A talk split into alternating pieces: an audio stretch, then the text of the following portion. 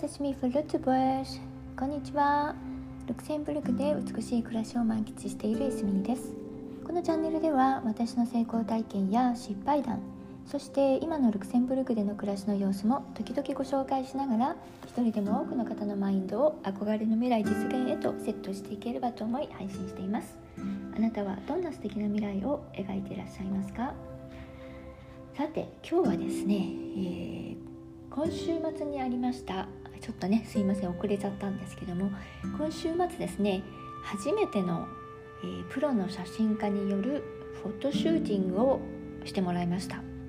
そのことについてお話ししたいと思います。うん。ねなんか今年は今思うとですね今年はねなんか初めてのこと体験がねたくさんありました。うん。まあ、そのことについてはねあの別途改めてお話ししたいと思うんですけど実はですね先週末、えー、プロの写真家さんにねフォトシューティングしてもらったんです。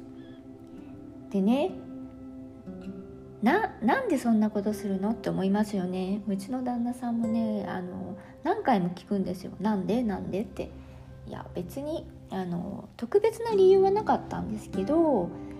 あのたまたまねフェイスブックを見ての中であの広告があってねあの40 over 40っていうキャンペーンをやってらっしゃるんですね。で見てみたらなんかこういつもよりもお得な価格で写真を撮ってくれるんだそうです。で40以上？40歳から60歳までの女性ということでね。お私じゃんと思って。でなんかうんあのこの40歳から60歳の女性を40人だけこの特別価格でシュートしてくれるっていうんですけどその何て言うかなそのまあ夫婦でねあのチームを組んでやってる方なんですけどこの年代って、まあ、40歳超えてね、まあ、60近くなるとね人生でいろんな経験してきてねあの、まあ、お子さんがいる方はお子さんももうそろそろ旅立って自分の時間もできてねなんか気が付いたらばああもう年ちょ年を取っちゃっていたみたいな感じじゃないですか。でもねあのこの成熟した女性だからこその魅力があるって言うんですね。まあ、あのこの写真を撮ってくれる方もあの女性の方でがメインでこのキャンペーンはあの撮ってくれるんですけど彼女もねこのこの間の年でねいくつぐらいなんだろうなあえて聞かなかったんですけど多分私と同じぐらいですね多分でねあのこの頃の女性たちは今までのたくさんの経験から成熟さがにじみ出ていて、うん、たくさんの経験をしたからこその優しさがあってでたくましさもあるそれを写真として表現したいんだそうです。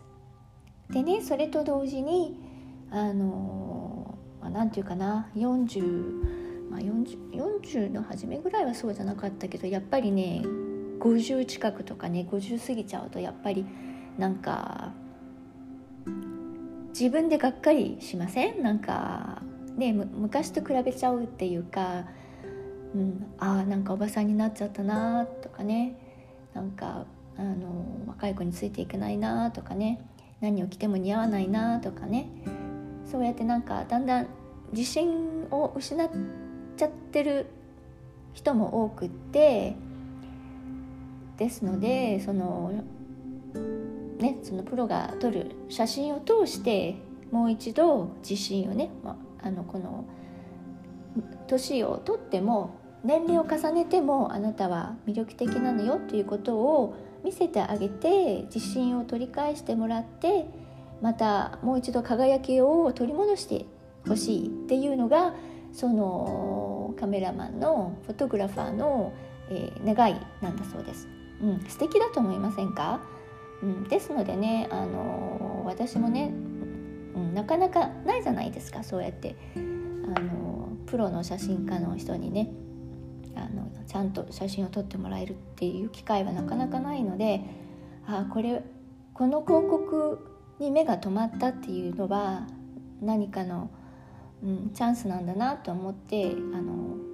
撮ることにしたんです。はい、でねあの結構ね大変だったですよあの、まあ、全部リードしてくれるんですけれどもみっちり5時間かかってで、まあ、いくつかパッケージがあるんですけど私はね全部お任せ講師にしてあのお化粧もしてもらって髪も整えてもらってってしたんですね。うん、でそうすると全部で5時間でね着替えもね7着やってくれたんですね。うん、ジーンズとあのシャツのカジュアルなやつからもうちょっとドレッシーサマードレスのやつとあとはイブニングドレスがいくつ ?2 つ ?3 つ？つ3つ。うんそう。でね全部で7着。でねあのー、こう本当にね一生懸命ね撮ってくれてねまあ私もね疲れましたけど